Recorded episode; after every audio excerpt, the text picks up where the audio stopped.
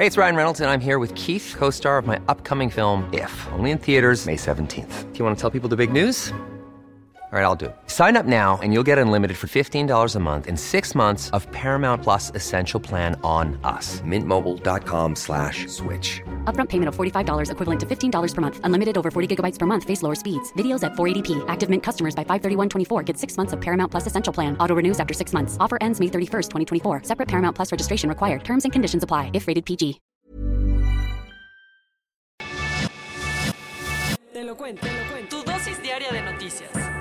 Muy buenos días. Aquí te traemos tu dosis diaria de noticias para que te mantengas informado. Pero antes de empezar, recuerda que ya puedes disfrutar de tu dosis diaria de noticias en video a través de nuestro canal de Snapchat. Búscanos como te lo cuento. Ahora sí, vámonos con las noticias del día.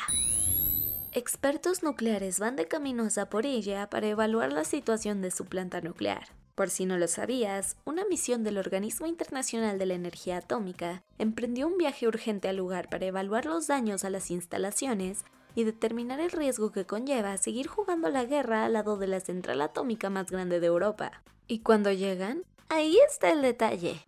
Dado que las pláticas con las partes beligerantes se han atorado, además del riesgo que conlleva llegar al lugar, la agencia no reveló el momento exacto en el que llegarán, ni los detalles de la misión, aunque eso sí, se espera que lleguen en el transcurso de esta semana. Cabe decir que si este valiente grupo llega a la planta nuclear desde el sur controlado por Ucrania y cruza hacia el territorio ocupado por Rusia, se convertiría en una de las pocas misiones internacionales en cruzar la línea del frente. Hay decenas de muertos en las calles de Irak. Las cosas se salieron de control en el país después de que el poderoso clérigo chiita, Muqtada al-Sadr, dijo que dejaría la política. Esto no le sentó nada bien a sus seguidores, quienes salieron a las calles a protestar y a tomar las instalaciones del Palacio Presidencial en Bagdad. Allí se desbordó el caos. De acuerdo con algunas organizaciones y medios de comunicación como The New York Times, las fuerzas gubernamentales se desplegaron para reprimir las manifestaciones, provocando sangrientos enfrentamientos y dejando hasta el momento a centenares de heridos, y trágicamente a unos 12 asesinados a tiros. La NASA frenó de último momento el lanzamiento de Artemis 1 por problemas técnicos. Por si andas medio perdido, la agencia espacial tiene planes de repetir su hazaña de 1969, enviando esta vez a la primera mujer y la primera persona no blanca a la Luna. Para ello, se tienen planeadas tres misiones, Artemis 1, Artemis 2 y por último Artemis 3, donde en teoría esperan aterrizar en nuestro satélite natural. De regreso al día de ayer, la nave espacial Orion iba a despegar la mañana del lunes para un viaje de ida y vuelta al pequeño astro con tres maniquíes a bordo. Lamentablemente, esto no salió tan bien, y es que a la mera hora detectaron una fuga, una grieta entre los tanques y una falla en los motores, lo que pospuso el despegue. Pero no te preocupes, lo volverán a intentar el 2 de septiembre. Vámonos a los cuentos cortos. Amanecieron muy decisivos en el Pleno de la Suprema Corte donde por unanimidad mandaron a volar el decreto de reforma de 2017 a la Ley Federal de Telecomunicaciones y Radiodifusión sobre el derecho de las audiencias. En palabras sencillas, invalidaron la reforma que pretendía eliminar la obligación que tienen los medios para distinguir en sus publicaciones cuando se trata de una opinión o de pura información. Ahora pasaron la bolita al Congreso actual, que decidirá si arma una nueva reforma o de plano la dejan morir en paz.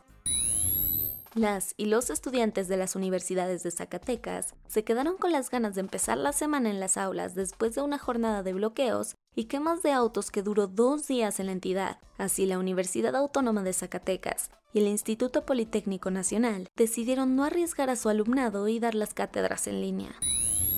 Quienes están bajo la lupa del escrutinio público son las y los pilotos de la aerolínea Air France, esto porque resulta que recientemente dos pilotos fueron suspendidos después de que se agarraron a golpes dentro de la cabina en pleno vuelo de Ginebra a París. Ahora la empresa está siendo investigada con la idea de que en un futuro sus aviadores arreglen sus problemas de manera civilizada o aunque sea tocando tierra. Un soldado de Países Bajos falleció tras un ataque armado a las afueras de un hotel en Indianápolis. Su nombre era Simi Poutsma y de acuerdo con un portavoz del Ejército Real de los Países Bajos, su familia pudo acompañarlo hasta su último aliento.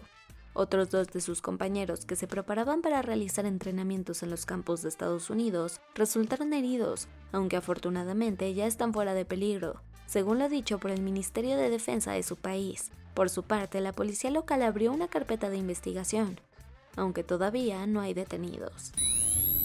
Lo que en su momento fueron refugios antiaéreos en los tiempos de la Segunda Guerra Mundial, hoy son refrescantes espacios a los que la gente acude para huir de la ola de calor.